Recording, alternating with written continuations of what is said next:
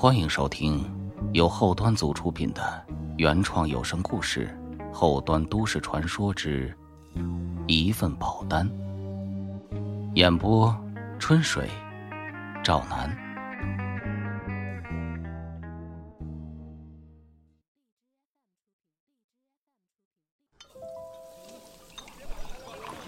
初九那天，我和几个许久不见的老朋友聚会，其中。有个叫老孟的朋友，老孟今年四十岁，以前是做导游的，后来一八年的时候被人拉着去做保险了。我们俩呢，自打一九年就没再见过面了。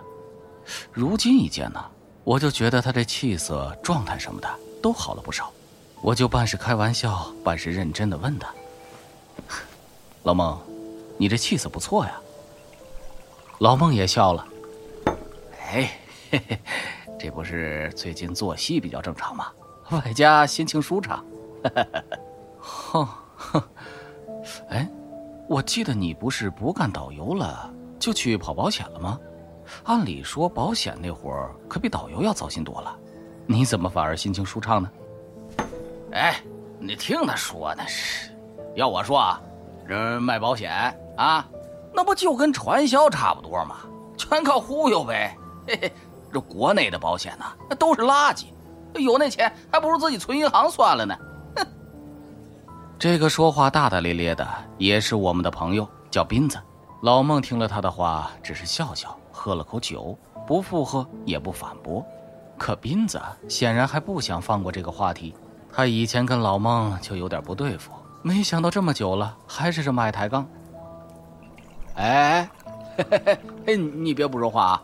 你不说话就是承认了，嘿，有可我说呀，就算买保险，也要去香港买嘛，啊，人家那边保障高，保费低，医疗保障也全面，呃，危机保障的项目也比咱这多呀。见他没完没了的，老孟咂了咂嘴，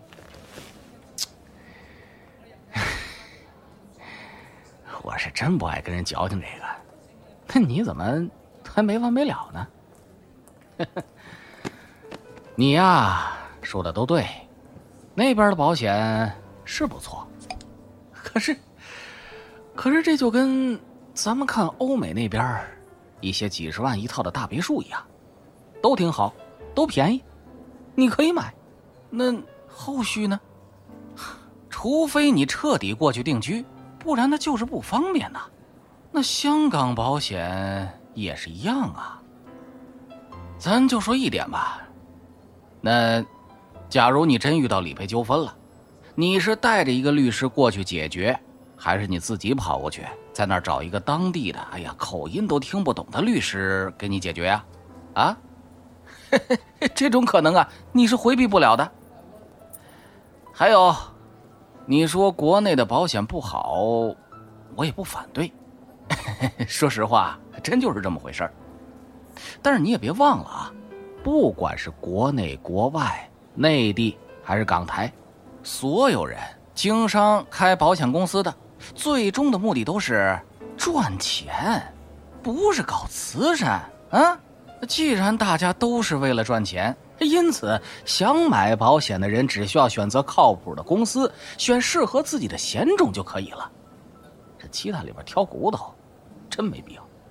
只要，只要以后万一真的遇见事儿了，这保险咱能用上，那就不能算人家骗你啊，对吧？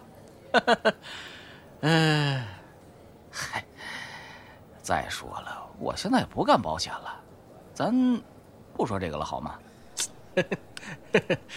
哎，来来来，那个咱走一个，咱先祝咱哥几个平安健康的。过完这百八十年，来。说罢，他高高的举起酒杯，大家也纷纷举杯，还有几个笑骂斌子实在是太抬杠了。总之，气氛是一派和谐。酒过三巡，我起身去洗手间，老孟也要一起。我看他的眼神都开始变得有点呆滞了，显然是喝到位了。等我们从洗手间出来的时候，对面走过了一个三十来岁的女人，那女人个子高挑，长得很漂亮。她看到老孟，愣了一下，紧接着绽开一个笑容，亲切的打起了招呼：“老孟，好巧啊，你也在这里吃饭呀？”老孟明显的愣了一下，脸上的笑也变得有些僵硬，和他寒暄几句之后就分开了。等我俩回到包厢的时候，我发现老孟的脸上醉意全消，人也变得格外清醒，我就忍不住打趣儿：“哎，咋了？刚才那个是你前女友啊？”老孟却扯出了一个古怪的表情：“哎呀，不不不是，就是单纯的认识。”他这个反应倒让我很意外。其他朋友也过来问：“我们刚才出去一趟，遇见谁了？”啊，他，嗯，是我做保险时候一个客户。这后来我不干这行了，也就是因为当初她跟她老公的那个单子。哎呀，说起来怪丢人的，那还是我这么多年以来第一次被人骗的。那他这么一说，大家伙就都挺好奇的，纷纷追问他到底发生了什么事情，能让本来就油滑老道的他也被人给骗了，甚至还被迫改行了。那见气氛已经烘到这儿了，大家都很期待，老孟啊也就不拘着了，开始跟我们讲起了这段往事。你们也知道，我这十几年。一直是干导游的，不然呢，就是在人家旅行社里跑业务。这时间一长吧，我是真看腻了。想着这些年多少也攒了点钱，就决定退下来干点别的。我当时是二零一八年辞职的，嗯，二零一八年初。但是说实话，我我还没想好要干嘛。刚好我有个朋友是保险业务员他们都有那种拓展新人的指标，还有任务。一听说我闲下来了，他就让我过去给他凑个数，还告诉我，只要转正了，哪怕不想干了，再辞职也没关系。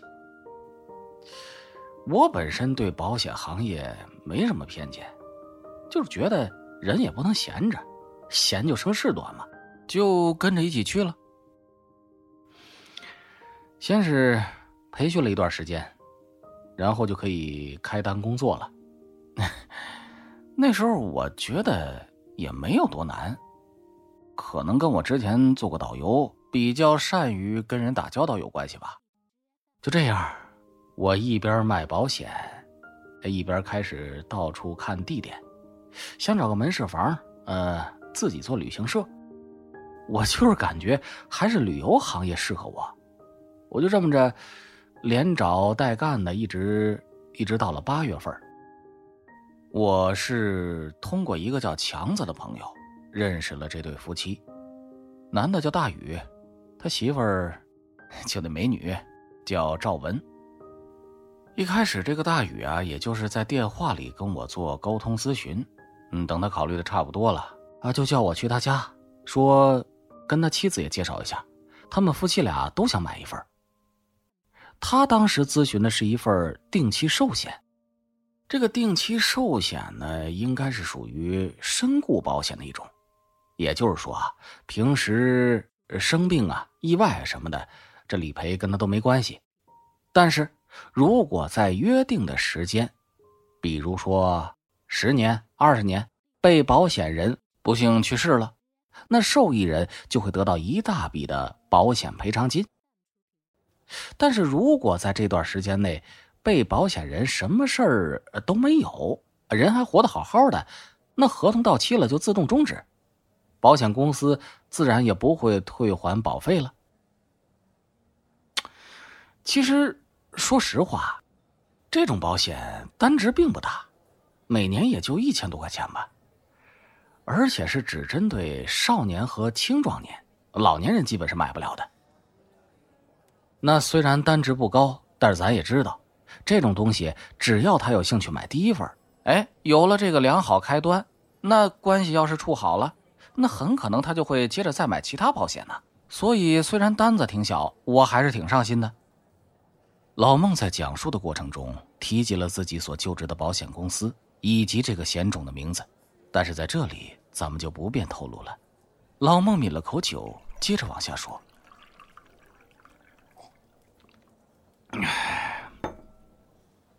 大宇家呢，就住在朝阳，嗯，位置还是挺好找的。我记得我第一次见到大宇的时候，呃，那人给我的感觉挺普通的，个子不高，中等体型，年纪比我小两岁，但是看着比我要大，一脑门的抬头纹。他见我挺热情的，因为有强子介绍的这层关系，我们之间也没有那么多客套。啊，他把我让进屋里，就喊了他媳妇儿一声，也就是赵文。这个赵文刚一出现呢，我就觉得眼前一亮，真的很漂亮。她和大雨站在一起，还真就是那句“鲜花插在牛粪上”。当然，再漂亮也是人家媳妇儿，我也不能老看着。我们就开始坐下来审合同，我就开始给大宇他们讲解这个保险。哎，这一聊，我发现啊，大宇是个挺谨慎的人。通常像这类保险的细则都没什么人会注意，也没人问。但是他呢，每一条都看得很仔细，遇到不明白的地方就问我，让我一定要给他解释清楚。那既然客户有这个需求，我们就得尽职啊！我就一边回应着他，一边开始打量他家的环境。嘿，说起这个可有意思了，就他家这环境吧，我刚进门的时候我就被吓了一跳。我还以为自己进了热带植物园呢，因为他这门口的位置啊，特别突兀的竖着两棵一人多高的发财树。这门厅靠里的鞋柜上啊，摆着一只铜的大貔貅，这貔貅旁边还有一个白色的招财猫。你们想想那个那个那个场景，这这好像植物园连接上了烟酒店了一样。呃，然后啊。他这客厅里边也是这样，桌面、茶几、置物架上满满当当的，反正啊，就是不同的位置上都摆满了各种朝向不同的貔貅啊、金蝉、龙龟什么的，就感觉好像咱们古代传说中的那几大招财神兽啊，都集中在他们家要开武林大会似的。哎，我还记得他那茶几上还摆了一个绿幽灵水晶的七星阵。就是那种有个圆盘子，上面放了六个小球，围着一个大球组成的风水阵法。我能认识这东西，还是从一个啊爱好星座学的前女友那里被他给科普的。反正啊，经我这么一打量，虽然没看到人家卧室，但是我估计按照目前这个客厅、这个餐厅这个布置摆设，那里边也挺热闹的。话说，在给他们两口子讲解这个保险细则的过程中，我就明显察觉到，大禹想要购买的意愿是远高于赵文的。赵文坐在那儿看着我俩说话的时候，时不时的就会露出一丝不耐烦的模样，可是大禹就特别积极，甚至在我把这些细则都讲完一遍之后，他还会替我给他媳妇儿再讲一次。这要是不认识的，还以为他是我找的托呢。那说了半天之后，赵文呢，好像实在是坐不住了，就冲我抱歉的笑笑，转头问大宇：“哎呀，咱们俩不是都有保险吗？那人寿的、理财的不都买了吗？还有上个月，你不是也联系了个保险员让我签字吗？哎。”那次是什么来着？哎呀，你这会儿怎么又要买保险呀？他这么一问呢，大宇在看向我的时候，面色就有些尴尬了。啊，是是这么回事儿。这上个月呀，我就是帮朋友，我我帮忙凑个单子。您您也知道，这做保险的人那不都有业绩要求的吗？呃，虽然我觉得那家保险公司它不是特别靠谱。但是你说咱买都买了，那那我也不好意思退了，对吧？所以这这不才联系的您吗？说完呢，他又转头对着赵文：“你这个小迷糊，你你平时你都不关注这些。上次咱们是买了，可是咱俩买的额度少啊。哎，我觉得老孟他们这家公司更靠谱一点，嗯，就想着多买一份嘛。啊，大宇，你说的这个我能理解。买保险吗？先考察一下这个保险公司，确实是很重要的。嗯，不然的话。”呃，买的时候都说的挺好的，是吧？等你真的要用的时候，那都是麻烦事儿。而且这个定期寿险是属于给付型的保险产品，只要是符合理赔标准，保险公司就得按照约定予以赔付。呃，所以说，你多买几份呃，多投保几家都是没问题的。我当时嘴上跟他客气，其实我心里边嗨有点可惜，因为人家媳妇儿已经说了，他们家的保险很全面。看来除了眼前这份定期寿险之外，想跟他们扩展一下其他的险种业务是不太可能了。可是呢，虽然我觉得我说的挺到位的，不过大宇没接我的话茬，只是看着他媳妇儿，神色有点犹豫。赵文呐，我我也不知道为什么，我这最近。总是梦到自己出事儿，梦见梦见我突然离开了，照顾不了你了。哎，这这不是我乌鸦嘴啊！人人有旦夕祸福，我就想，要是我真的有什么问题，那你说你怎么办呢？唉，这么多年了，你都是在家里。这冷不丁的让你出去工作的话，你肯定不适应啊。我就想着，我要是真有什么好歹的，起码给你多留一点钱，你也能轻轻松一点嘛。哎呀，大宇在说这些话的时候啊，紧紧的握着赵文的手，眼圈都红了，称得上是真情流露。而赵文呢？也确实很感动。等话说完了，他可能才想起来有我这个外人，有点不好意思，就把手给抽出来了。哎呀，你说这个干嘛？那就是做个梦，以后不许说这种话了。那最终赵文也同意了，夫妻二人各买一份。可是，在快要签字的时候啊，他就笑着跟我说：“依我看啊，这种保险……”其实，就是往保险公司里扔钱，难怪价格不高。要说这种质疑，我也听得不少，所以我并不在意，我就很职业的笑了笑，跟他解释：“ 啊，这个其实就是给自己一份保障嘛。而且说句实话，保险这个东西啊，除了长期寿险以外，其他的咱们都希望自己用不上。确实，每个人都不希望用到。”我也不知道他是不是认可了我的说法，反正他就哎若有所思的点点头，签字付款了。我这前后是唠了两个多小时吧，呃，终于签单成功了，总算是没白来一趟，我是挺开心的。再加上这次的客户是朋友介绍的，我就多坐了一会儿，想跟他们两口子再闲聊几句。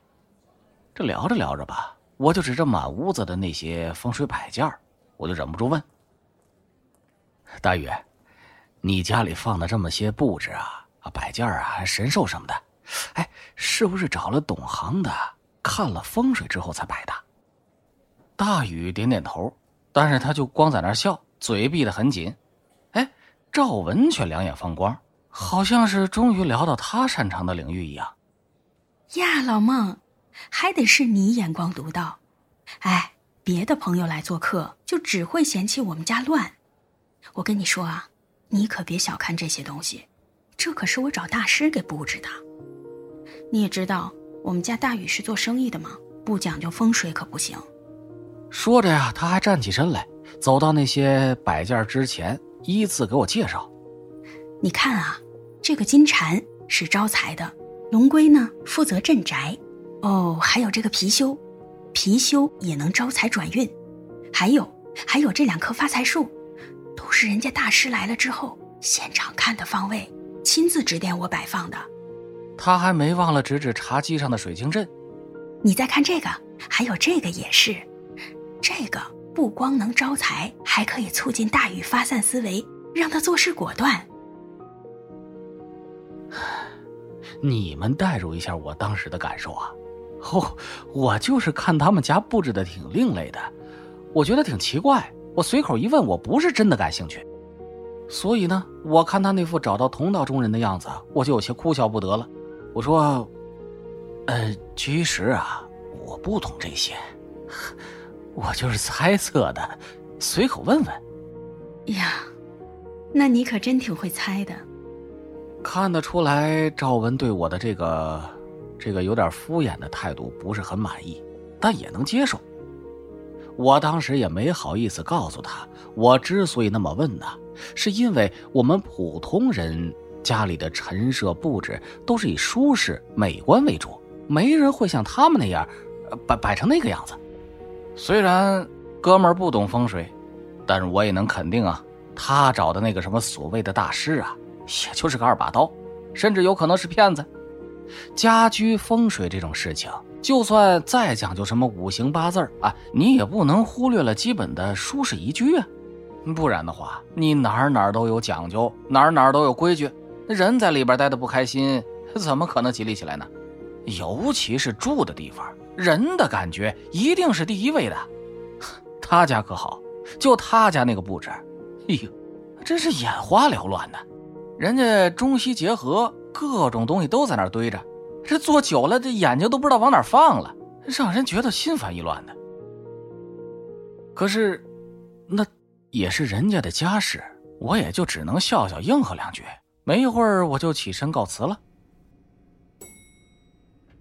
等到出门的时候，大雨说他要下楼买烟，顺便送送我。我俩就进电梯了。在下楼的时候啊，他突然问我：“那个，我我问一句啊，就就这种保险，要是被保人自杀了，能能给赔吗？”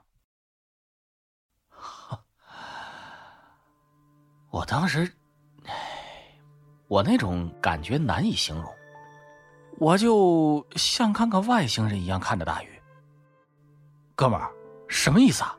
你别吓唬我！啊哦，我我我就是随口问问问问。那我一看，我俩就这么在电梯里边大眼瞪小眼的尬着，哎呀，也挺别扭的。我就给他解释几句。我说：“嗯，自杀这种事情啊，它不能算意外，也不算重大疾病。本来呢，所有的险种都是不理赔的。”最多就是退还你这保单的现金价值，这个是没多少钱的。不过，你买的这种定期寿险，在保险生效期两年之后，如果发生了自杀，那那是给赔的。呃，也是按照那个保单上承诺的金额进行理赔。大宇就不停的点头，憨厚的笑了笑。哦，原来是这样啊。啊，那那那这个保险还挺良心的哈。哎，我就是随口一问，你放心，我肯定好好活着。那这个事儿就算告一段落，然后我就回去了。呃，大家也都清楚啊，现在买保险呢，呃，从签字，包括书面授权和认证什么的，都是通过网上、通过 App、APP 解决的，而正式的保险单呢？基本是在签完合同一周之后，由保险公司统一印刷，然后再由保险员交给客户，所以也就隔了一个礼拜，我就带着保单再次拜访了大宇家。可是这次，我一来就发现有些不对劲儿，他们两口子好像吵架了。媳妇儿赵文那个眼睛红红的，明显是刚哭过，大宇这脸上啊。有几道那个手指印儿，有有那个被挠的痕迹。我当时心里就想啊，上次看到他们俩那，哎呀，那多恩爱多深情啊，还 怎么这回一看，都动起手来了。一看到我来了，大宇也多少有点不好意思。那我来都来了，遇见了也不能装看不见呢。我就嘴上问一句：“呃，怎么了？这是闹别扭了？哎，有什么话好好说嘛。”我现在想啊，大宇当时估计是已经气懵了，所以也不在乎我跟他熟不熟，就直接当着我的面埋怨起来了。老孟啊，你是不知道啊，你看看，你看看我这家里，你看看他平时弄这些什么风水摆件的，那也就算了，现在这生意他他本来就不好做，哎，他还给我订了一个什么什么补财库，这几天就得弄。哥几个，我问问你们啊，补财库是什么东西？你们知道吗？呵呵，我也不知道。我当时是第一次听见那个词儿，可是没等我问呢，赵文就在一边就连哭带抹的，委委屈屈的开始解释。那我不也是为了你好吗？你说你做生意不顺当，我又帮不上什么忙，才想着让大师给你看看怎么能帮你。大师就说是你的财库太空了，所以你最近才不顺嘛。哎呀。要说他那抽抽搭搭那小样啊，那看起来是真的挺可怜的。我听得出来，人家这心思也是好的。可是咱现在说，这做买卖嘛，成功也好，失败也罢，原因都是多种多样、多方面的。你把所有问题都往玄学上推，是真没必要。而且呢，咱们退一步说，就算这个补财库这事儿，它真的是有用的。但就从他们家这个这个摆设来看，他认识的那个大师能靠谱吗？哎，咱接着说。我我刚才也说了，就赵文一哭啊，哎呦那模样啊，那梨花带雨，我见犹怜。哎，大鱼最吃这一套，那态度立马就软了。呃，就就赶紧过去劝呗。哎，就就还把自己他那个受伤的脸巴子凑过去。连求带逗的，总算是把媳妇儿给哄好了。谁知道啊，这情绪刚刚恢复平稳的赵文，突然盯上我了。他说了这么一句：“老孟，哎呀，要不你也一起去吧？你们做保险业务的，补个财库也有好处的。”我当时就愣住了。我也是这才听明白，原来这个所谓的补财库，它还是个动词儿。也就顺势问出了刚刚就想问的那句话。呃，等等等一下啊，不如你先跟我说说，到底，到底什么叫补财库啊？赵文还没说话呢，大禹撇了撇嘴。这财库补没补上我不知道，我就知道，我为了这个财库我是没少花钱。大鱼抹了把脸儿冲我把手一摊，虽然一提这个财库，一脸的不高兴。但我能看出来，他已经不生气了。你看你那些朋友家的媳妇儿，包也好，首饰也罢，哪个少买了，哪个少花钱了？我跟你要过这些东西吗？吃的穿的，我什么时候在意过？我不就是喜欢给你弄点招财旺运的好东西，让咱俩的日子顺顺当当的吗？你还不知足了？呃，好，好，好，呃，老婆大人说的对，说的对。我算是发现了，赵文这白眼一翻，大宇是立即就怂啊，生怕好不容易哄好的媳妇儿又跟他翻脸。哎呀，至于说他那副嘴脸，怎么形容呢？要不各位照照镜子吧。啊，赵文倒是也懒得搭理大禹，很认真的看着我说：“老孟，这大概意思就是说，咱每个人呢，在阴间都有个财库。”根据个人的修行和前世的因果，还有祖上积的阴德，都能给这个财库里填充福气呀、财运呐什么的。但同样啊，如果做了一些不好的事，财库可能就会亏空。可是你想啊，人这一辈子，谁也没准儿无心的做过一些错事吧？又或者自己上辈子，甚至……甚至要是祖上做了些损阴德的事情，这都是不可避免的。可偏偏呢，这些都会对财库造成影响。本来吧，其实这是一个挺无解的事儿，但是人家大师却可以通过做法事的形式，帮你把自己亏空的财库给补上。你想啊，只要财库补上了，你的财运呐、福气呀什么的，自然就会变好了。我当时看他那副煞有介事的样子，也确实觉得挺玄乎的，就随口附和。哦哦，要要是真有这么神奇的效果，那花点钱也值啊。咱就不说他招财不招财了，要是说能让咱们出门在外顺顺利利、平平安安的，那就值当啊。哎，老孟就是这个意思。赵文一看我支持他的观点，十分的开心，就又问我，要不要考虑考虑，也去补补这个财库。那，那怎么说呢？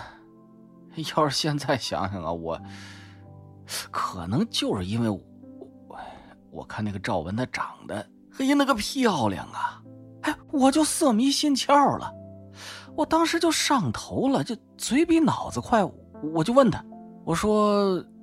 你们去的时候，能不能让我跟着见识一下呢？哎，结果，你们猜他怎么说？老孟，这你可就不懂了。那大师可是高人呢，这种事儿每年就做一次，而且人家也是限制名额的，一共就预留了二十六个位置，所以每个想要补财库的人都得提前预定，人家也得先准备东西，不是？等一切都安排好了，到了正日子再举行仪式。我也是好不容易抢到一个中档的位置，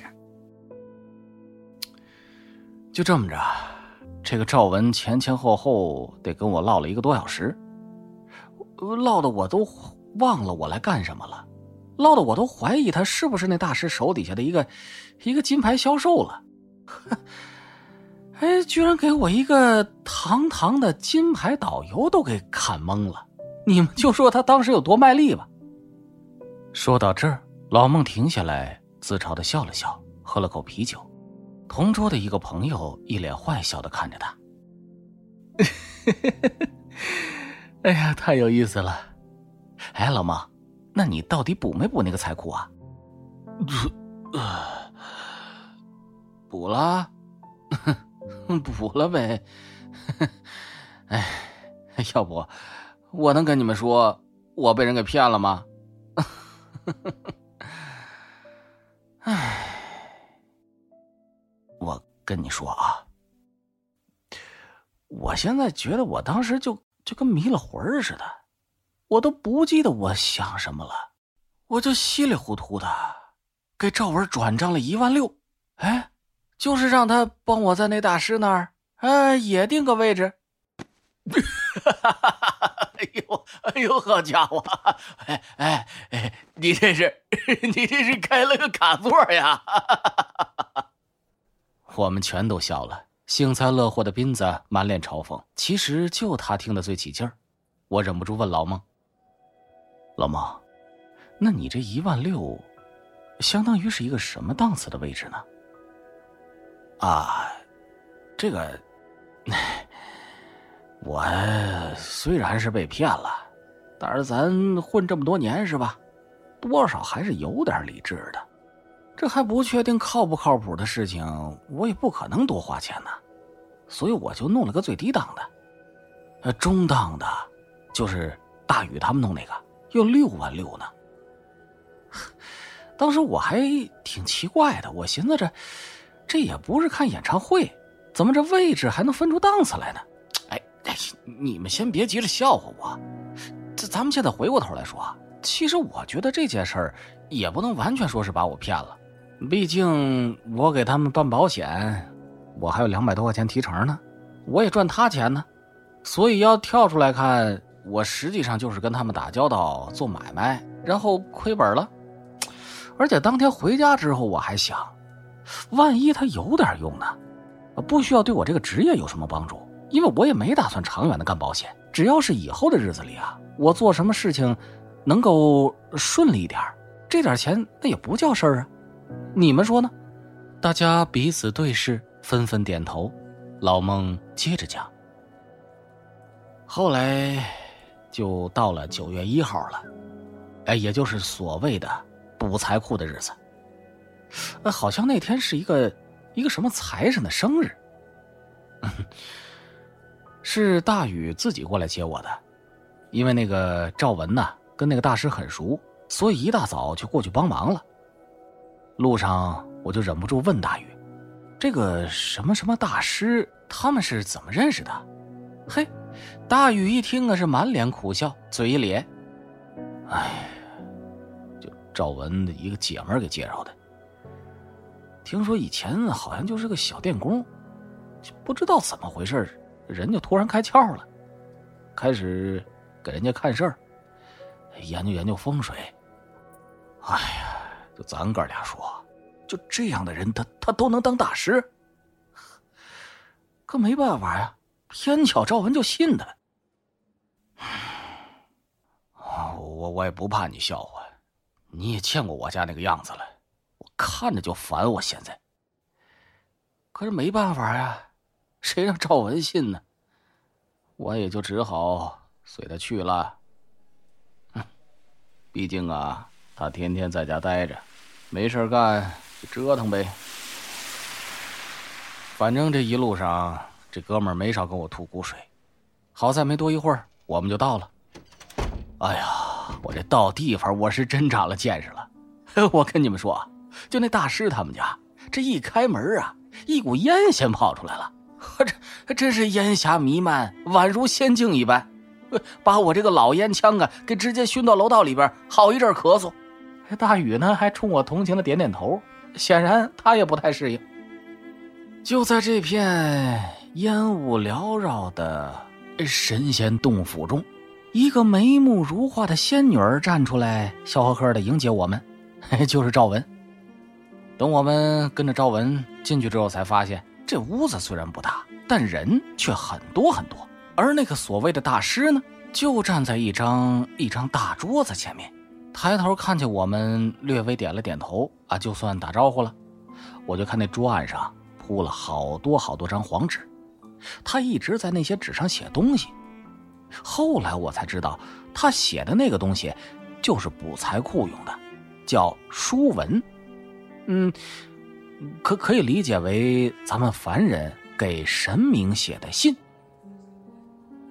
我就观察那个大师，我看到他个子挺高的，人也挺瘦的，这年纪也就三十岁上下。这长得吧，虽说和“仙风道骨”四个字不沾边但是跟我来之前脑补的那种猥琐骗子的形象也是没什么关系。反正就是一个挺精神的小伙子。至少看着比大宇强多了。除了大师之外，屋子里的其他人都在低头叠元宝呢。赵文又给我引荐了一下，大师就知道了我也是他的顾客之一，然后就回头示意赵文拿点纸来，让我跟大禹也跟着一起叠。我就发现啊，赵文就好像是这儿的主人一样，哎，他十分的那个。怎么说呢？十分娴熟的安排我和大禹坐下，然后还教我们怎么叠元宝。哎，有一说一，我长这么大从来没干过这个，今天也算是长见识了吧。我在叠元宝的时候就发现，一边的一个餐桌上放着很多的水和干果。有个女生过去拿了三瓶水和一碟子花生递给赵文，赵文接过来之后，自己留下一瓶水。然后转手就递给我了。我吃不了这个，你们吃吧。哦，我这才明白，这好像是大师用来招待客人的。不过我接过来，我也没动，就放一边了，因为我这手里还在忙着叠元宝呢。等我们总算把这些纸元宝都给叠完了，大师那边书文也写好了，他就挨个问我们的生辰八字，又依次的都给填到那个书文里。在这个过程当中。又来了十几个人，这下这小屋是彻底挤不开了。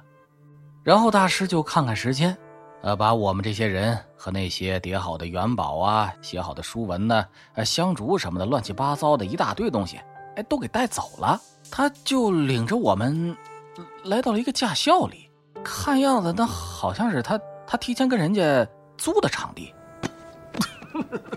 不是那，你这故事，你这故事也太扯了点吧？斌子又憋不住笑了。虽然他听得认真，但吐槽是不会停止的。老孟也呵呵笑着，一脸的不堪回首。你这这瞅瞅你，你这老打断我。哎，听听我说完了吧。这更扯的呀，还在后头呢。就说我我们这二十几号人吧，陪着大师，在在那个练车场里边戳在那儿，然后啊。只见大师十分认真、十分严肃的开始到处寻摸着什么，好像是在找方位。找了半天吧，应该是找着了。这一找着可不要紧呐，跟着他就在这地上画了二十六个圈圈，然后就让我们这些人呢，按照缴费的标准不同，也就是不不同的档次，从前往后依次站到圈里。哈！哈哈哈哈哈！你 们你们想想那个画面啊，这大早上的，一大帮人跟着一个神神叨叨的家伙，站在一片空地上，哎，跟着他画圈然后站在圈里一动不动，就这么干戳着。我当时啊。我真怕天上下来个飞船要把我接走喽！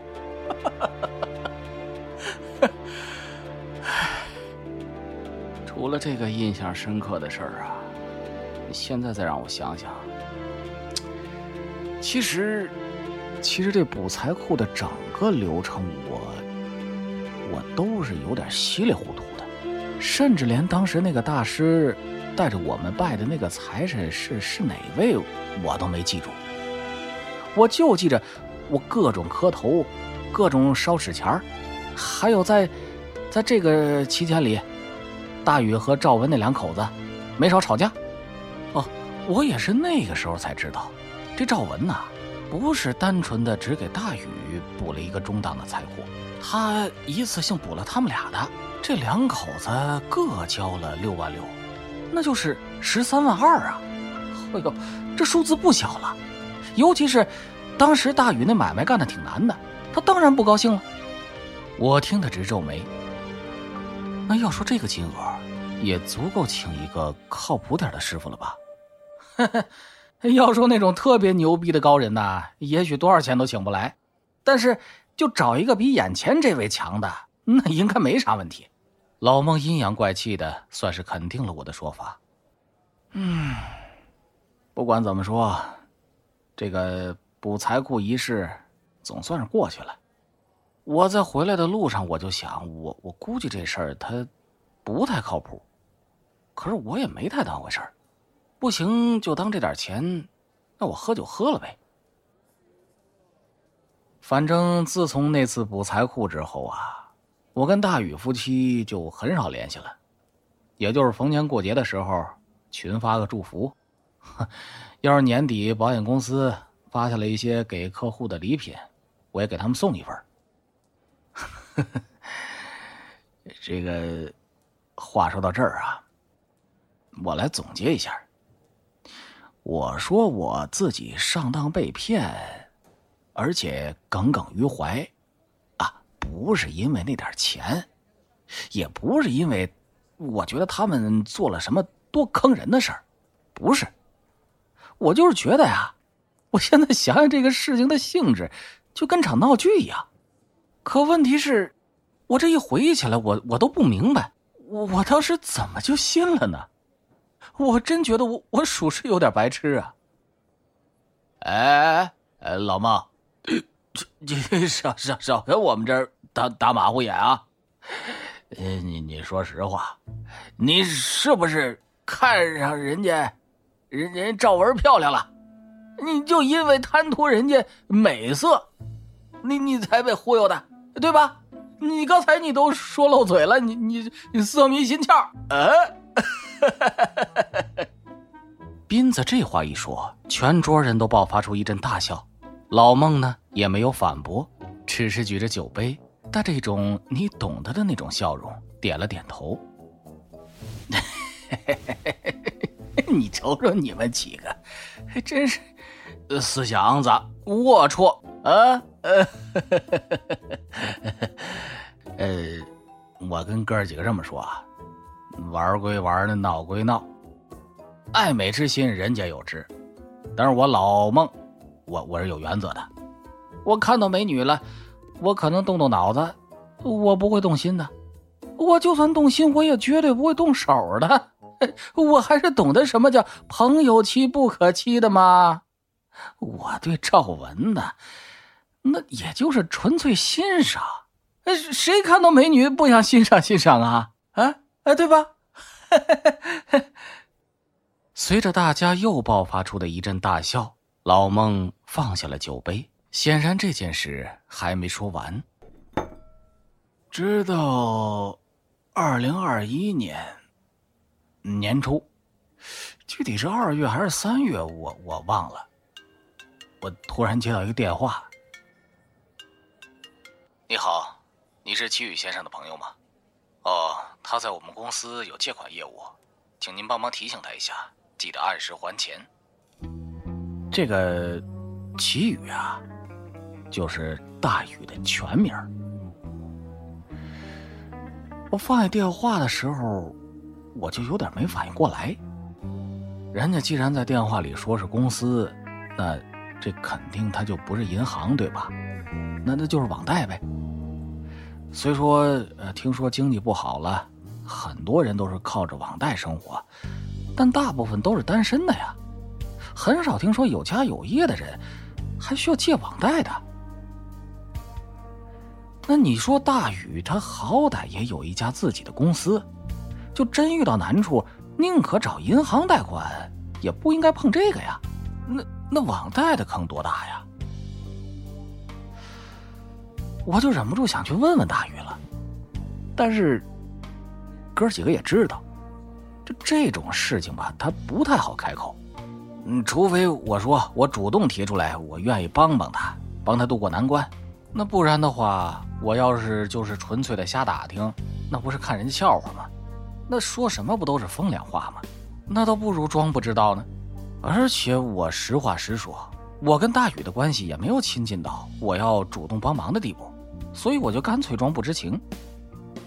可我没想到的是，再后来，像今天这种催收电话是越打越多，而且还都是不同的网贷平台打过来的。哎呀，当时我就觉得这事情可能严重了，我还是没忍住，我就找强子打听。大宇最近是怎么了？这好多催收电话都打我这儿来了，都是让他赶紧还钱的。结果强子告诉我，说大宇在很早之前被人给坑了，这两年呢都是靠着拆东墙补西墙过日子，勉强维持着。可没想到啊，后来这光景是越来越不好，再然后干脆失业了，还没有收入了，全靠着这些网贷过日子呢。要说他欠的这个总额其实也不多，好像统共也就百十来万。百十来万听起来不少，但是大宇之前他是他是有公司的。我就想，不至于难到这个地步吧？他不行了，他那圈子里就没人能帮他吗？可是有个事实，咱们也得承认，这人一旦要倒了，那平日里那些朋友慢慢就散了。这年头。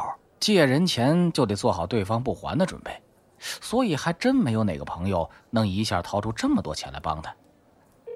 我听强子说，他们两口子现在被人家追债，挺可怜的，好像房子都要拿去拍卖了。我放下电话之后，心里也挺不是滋味的，我就又想到那个，就那个补那个财库，嘿，我更觉得他坑人了，然后。嗯，然后我们正听得认真呢，一见老孟突然笑了起来，就问他怎么了。啊，也没什么。我吧，当时认识了一个女孩子，嘿嘿呃，然后跟她一块儿过生日的时候，我给她找了一家私房蛋糕店，给她订了个蛋糕。那女孩子嘛，不都讲究一个仪式感吗？哎，那蛋糕弄得也确实挺有创意的。哎，我当时还还把那过生日的事儿拍了个照片，发了个朋友圈呢。哦，我记得好像真在他的朋友圈里见过那张照片，确实挺好看的。当然，我说的是蛋糕。啊，当然，那都是过去的事儿了。嗨，都是过客。我呀，是人家生命里的过客，他。也是我的过客。虽然话是这么说的，但语气中的猥琐劲头已经暴露了老孟的得意。他继续讲：“我接着讲啊。哎，就在我发完那个朋友圈没多久，大宇他突然给我打了个电话，我接了，没想到他问了我这样一个问题：老孟。”你你朋友圈晒的那个蛋糕是从哪里订的呀？我真没想到他打电话是为了这个。哦哦，那啊那是家私房蛋糕，不是什么有名的连锁品牌。啊，这样，我把那个店主的微信推给你吧。说完这句呢，我又小心翼翼的补了一句：“大宇，一切都会好起来的。”电话那边安静了一会儿。接着就传来了大宇的笑声，哎，用一种比较文艺的说法，我从他那声音里边，听出了一股子释然的味道。我明白，不管怎么着，都得接着过，都能过去的。行行行，你明白就好。这个风雨过后是彩虹，人呢都有不如意的时候，过去了就好了。我看他还挺乐观的，我也松了口气。可是我没想到啊，他接下来的话，有点让我意外。唉，其实怎么说呢，我也不怕丢人。之前呢，确实是遇到不少不少问题，挺不顺的，弄到后来啥都没了。如果只是这些，我还能受得住。可我真是没想到，没想到赵文他，哎呀，总之前阵子我真是特别的难受。就大宇他几乎是咬着牙说的这句话，我就听出不对劲儿来了。他这话里好像对媳妇儿很不满呢。我就问呢，我说他怎么了？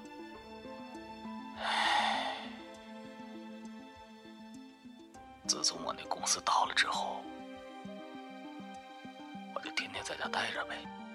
可是他呢，他倒开始忙起来了，每天都打扮的漂漂亮亮，还早出晚归的。除了偶尔找我要钱以外，连话都很少跟我说了。我都有些怀疑啊，这是不是以前我我在外边忙我不在家的时候，他也这么玩呢？他他总跟我说是姐妹之间有活动，而且就是聚聚餐呢，逛逛街什么的，也不需要他花钱，哎，还总能拿回来一些新衣服啊、化妆品什么的。可可是那时候我们俩已经没收入了，这东西哪来的？咱也不是傻子。这年头，你不出钱，谁跟你天天玩啊？谁上赶着给你花钱呢？更何况，就他那堆塑料姐妹花，切！唉，我当时就，我就只恨我自己太窝囊。我也不打算再追问什么了。我就想着，等以后我再好起来之后，咱再算总账吧。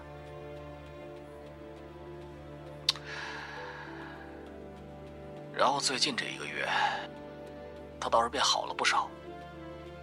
开始每天就陪着我，还劝我想开一点，鼓励我，说一切都会好的。所以上周啊，我们俩出去玩了三天。赵文呢，也敞开心扉，彻底跟我坦白了，说因为结婚这么多年以来，我把他保护的太好了，他都没经历过什么事儿，没有多大承受能力。之前看我窝在家里那么颓废，他也是心里不好受，就出去跟姐们聚聚会，就想短暂的逃避一下。可是现在，他想清楚了。他说：“夫妻本就是一体的，遇到困难了得一起扛着。”最后，赵文是这么说的：“说我对他这么好，他愿意为我付出一切。”嗯，我听到这儿呢，我是真对这两口子挺无语的。你说这都什么时候了？你自己知不知道你负债一百万呢？你还有心思出去玩呢？那看来这日子还不够难呗。你你还有心思搁那儿演琼瑶剧呢？什么？你对我付出一切，我在呃对你付出一切之类的，这都什么玩意儿啊？这是当吃还是当喝呀？都成年人了，不能想点实际的东西吗？而且我我听大宇这些话，我有点迷糊。既然他觉得自己是误会。赵文了，那怎么刚开始还还咬牙切齿的呢？哎，没想到人家接下来就话锋一转，很诚恳的告诉我：“嗯，今天给你打这个电话呀，是因为我也觉得自己之前可能误会赵文了。这不是我们俩的结婚纪念日快到了吗？我就看你订的那个蛋糕很独特，我就也想订一个。”这包啊，首饰什么的，咱们买不起，好歹让他拍个好看点的照片嘛。我一听，要是这样，那也没什么好说的，我就把蛋糕店的微信发给他了。两天之后，我就在朋友圈里看到了大宇订的那个蛋糕，啊，确实是十分的精致漂亮，这角落里还放了两个写着他们两口子名字的翻糖娃娃。挺可爱的。到了下午的时候，大宇给我打来视频电话，也是跟我展示一下他精心布置的浪漫晚餐。那个蛋糕就摆在桌子中间，四周呢摆着他亲手做的菜。唉我记得，我记得那小子笑的，笑的那叫一个高兴啊！孟哥，你看啊，这几个菜呀。都是我亲自做的，哎，还有你，你看看我这气氛啊，这布置不错吧？其实那一桌子东西，虽然看着是挺简单的，但也确实很温馨。我就由衷的祝福了一句：“兄弟，祝你结婚纪念日快乐，以后啊一切都会好的。”我当时挺感慨的，我就觉得，这人遇到难事儿，其实并不可怕。可怕的是，你遇见难事之后就一蹶不振。显然，大禹已经找到自己今后的方向了，所以我是真的替他高兴。大禹也说：“谢谢，以后都会好起来的。等有时间呢，咱俩一块去爬山。”那那我就笑着答应了呗。然而，然而我。我怎么也没想到，这竟然是我们最后一次对话。四天之后，强子告诉我，大禹死了。我当时，我我就问他，怎么会呢？他他怎么死了呢？说起来呀，也是大禹倒霉。他们两口子结婚纪念日那天。本来都挺开心的，结果晚上大禹洗澡的时候啊，好像是因为他家那热水器太旧，漏电给电死了。我听强子这么跟我说，我当时就傻了，我都反应不过来，这他妈也太突然了，对吧？这两口子一路走来也不容易，好不容易都想开了，都打算积极的面对新生活了，出人命了，这是想想也太让人绝望了吧！说真的，我我当时听的我特难受。后来，大概过了半个多月吧，赵文联系我，就问我说：“保险理赔需要需要带什么东西？”那他们两口子在我这儿就办了那一种保险嘛，准备的东西也挺简单，需要派出所开具的死亡证明，还有户口注销证明之类的。我一一交代完了之后。我就说呀，我说，赵文，节哀顺变，大雨走的突然，但是无论如何，他肯定希望你能好好的活着，好好的过。结果，他沉默了几秒钟之后，语气十分冷淡的说了这么一句话：“老孟，那蛋糕是你分享给他的店家是吧？”真漂亮！我又是一愣啊，好端端的干嘛提这个呢？啊，我知道是挺好看的，那那可是大雨精心为你挑选的。哼，他可真的是精挑细选呢。你知道吗？那个蛋糕里面掺了很多的花生酱。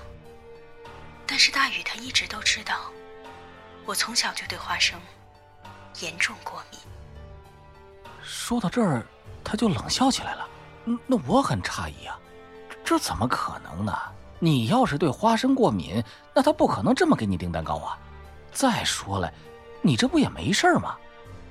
我当时语气挺冲的，因为我心里不是滋味我就觉得，人都死了，你还这么说他干嘛呢？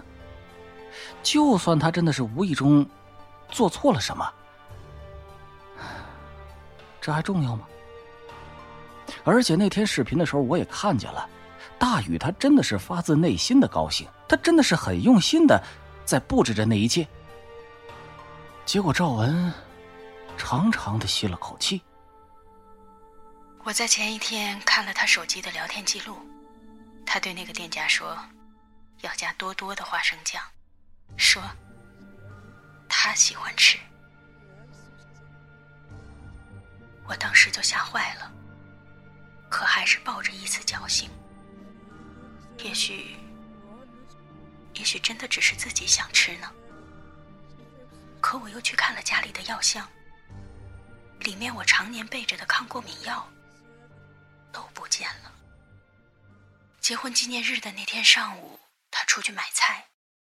我就在家里提心吊胆，还是想着，只要只要他不让我吃那块蛋糕，我就相信他，当做什么都没发生。下午的时候，大雨让我出门逛一会儿，说要给我惊喜。哼，他的态度。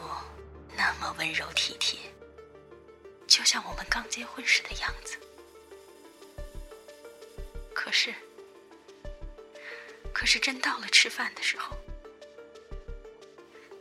一直劝我吃蛋糕，他每劝一句，我就心寒一分。我忍不住开始掉眼泪。他走到我身边，着急的问我怎么回事。我当时害怕极了，不敢跟他撕破脸，只能说：“我想起这些年来他对我的种种的好，希望我们以后还能相互扶持，一直走下去。”其实，我说这些的时候，也是抱着最后的一丝期盼，希望他想想这么多年的感情。会心软，会改变主意。然后大雨说：“那些都过去了，以后我会对你更好。你快尝尝蛋糕。”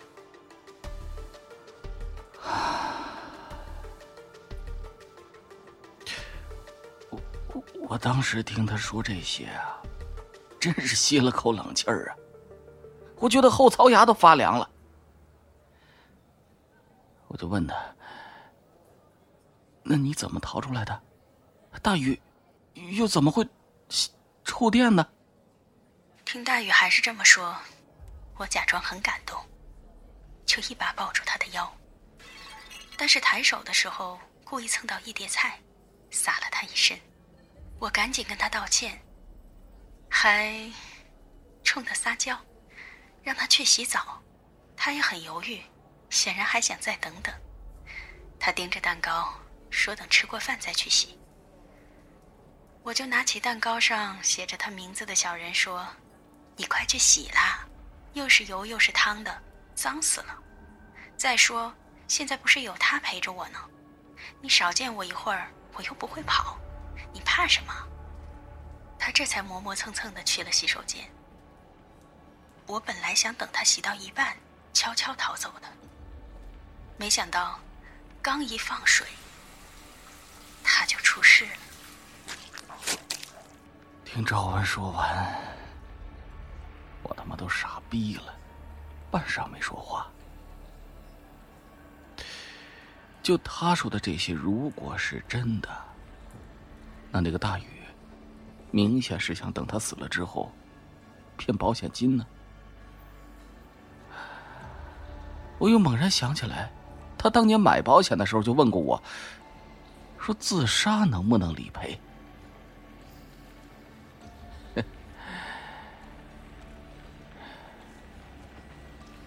难道他想把结婚纪念日？伪装成赵文的自杀现场吗？我这边正不寒而栗呢。赵文又说话了，他那声音呢，特别的冰冷，听起来还很讽刺。你说，这就是报应吧？还好他当初没少买保险。警察也来调查过了，人确实是意外身亡，死亡证明也开完了。那理赔这儿应该没什么问题吧？我这才回过神儿来。我说，应该没什么问题。我又忍不住问他：“赵文，你家用的是什么热水器呀？你告诉我一声，我也避个雷。以后啊，这个牌子的任何电器我都不会买的。”他，他笑了。哎呀。跟品牌有什么关系？你也知道，我家最近这两年手头挺紧的。去年家里原本的热水器坏了，我图便宜就买了个二手的旧货，但这一年用着也始终没问题呀。警方调查的结果说是热水器内部线路老化，什么什么绝缘部分脱落，然后那个什么电源线与热水器外壳接触，才造成了漏电。不过。要我说呀，这就是大雨的报应。不然为什么之前都好好的，偏偏就在那天出事呢？谁让他要害人，活该！我跟赵文的通话到此为止。电话刚一挂，我就鬼使神差的翻开那个卖蛋糕的朋友圈我把他之前分享的大禹订的那个蛋糕截了个图发过去。我就问他：“你好，这个蛋糕是我朋友从你家订的，我尝了，觉得味道很好。请问这是放了花生酱吗？”没几分钟，人家就回复了：“是的，亲亲。当时这位顾客备注加了双份花生酱呢，您也要定同款吗？”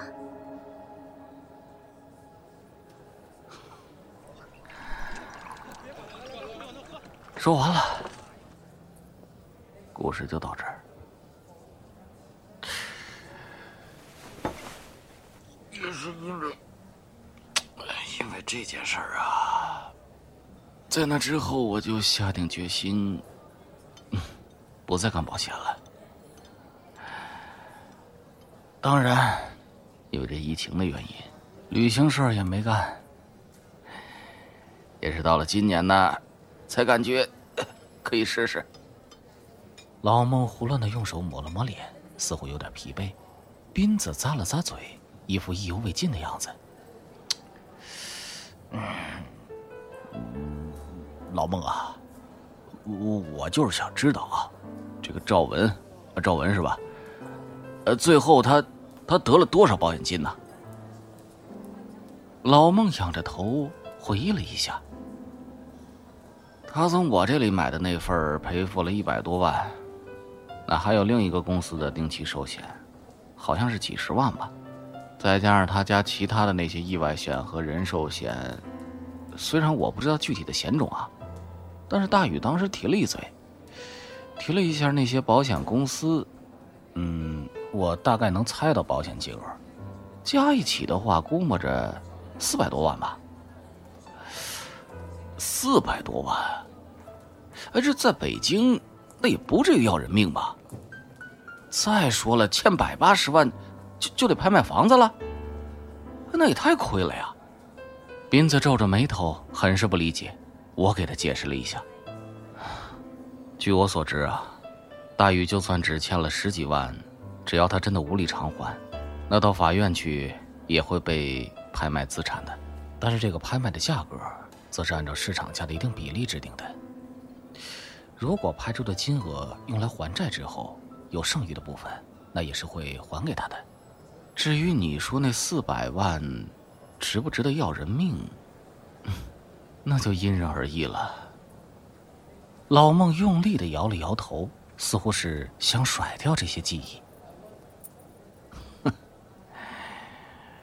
反正经过这件事儿啊，我就是觉得这人心呐是真他妈的恐怖啊！